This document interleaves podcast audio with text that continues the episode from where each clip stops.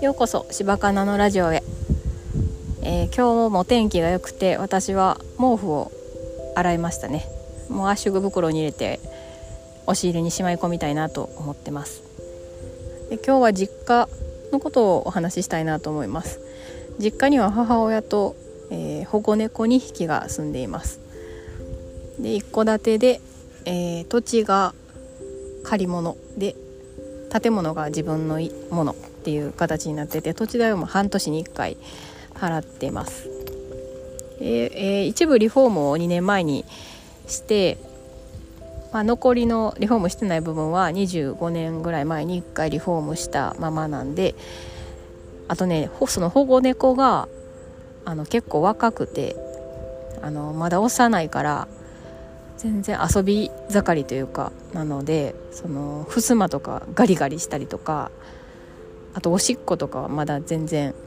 あの布団にしたりとかしちゃうんでそれはねなんでするのかわからないんですけど前飼ってた猫もそうなんですよね。で困ってますっていうのとあと母親がねあのあんまり物の整理整頓できてない。掃除があんまりしない。猫飼ってんのに2匹も。っていうのがあるのぐらいですかね。あるのとあとまあその高齢の女性が1人で住むには広いかな。広くはないんですけど2階っていうのがね2階に物干しがあるのであのまあなんか不便やなとは思うんですが母親はあの、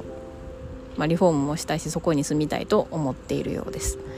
それで私も心配なんでね一緒に住もうかなとも思ってたんですよ。リフォームしてえー、でもね私猫アレルギーなんですよね。息子も猫アレルギーで。それがちょっと一番ネックかなって思ってます。あの、まあ、母親は猫が好きなので多分手放すことはないと思うんでき、まあ、話もしてないですけども、えー、そんなんやったら一緒に住まんでいいって多分言われるので。はい。まあ、金銭的なことを考えたら一緒に住んだ方が私的にも、まあ、家事とかね一緒にしてくれる人ができるから楽かなとも思います。そうなんだかんだ言ってねあのー、子供も自分の使ったコップを出しっぱなしやったりとか夫もあのー、朝飲みに行って帰ってきてズボン脱いだまま置いてあるとかそういうのがちょっとイライラすることがあるんですけど。でもあの悩んでます。いろいろ。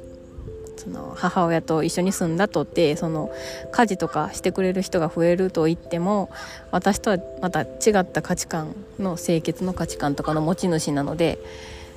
うん、ちょっとイライラすることも増えるんやろなって思いながらあとアレルギーもあるしなって思いながら、うん、リフォームしてもねきっと新品の壁にまたガリガリされたりするんやろなっていうのもちょっと嫌かなと思ったりして。まあ、いろいろあの調べたらガリガリ新品壁とかもあるかもしれないですけど、うん、昨日ね実家に帰ってみてちょっと思いましたね。ねどうしようかなってきっと悩んでる人30代40代の世代多いんちゃうかなって思います。うんあでもねもうこんなことなんで考えなあかんやろうとか思ったりも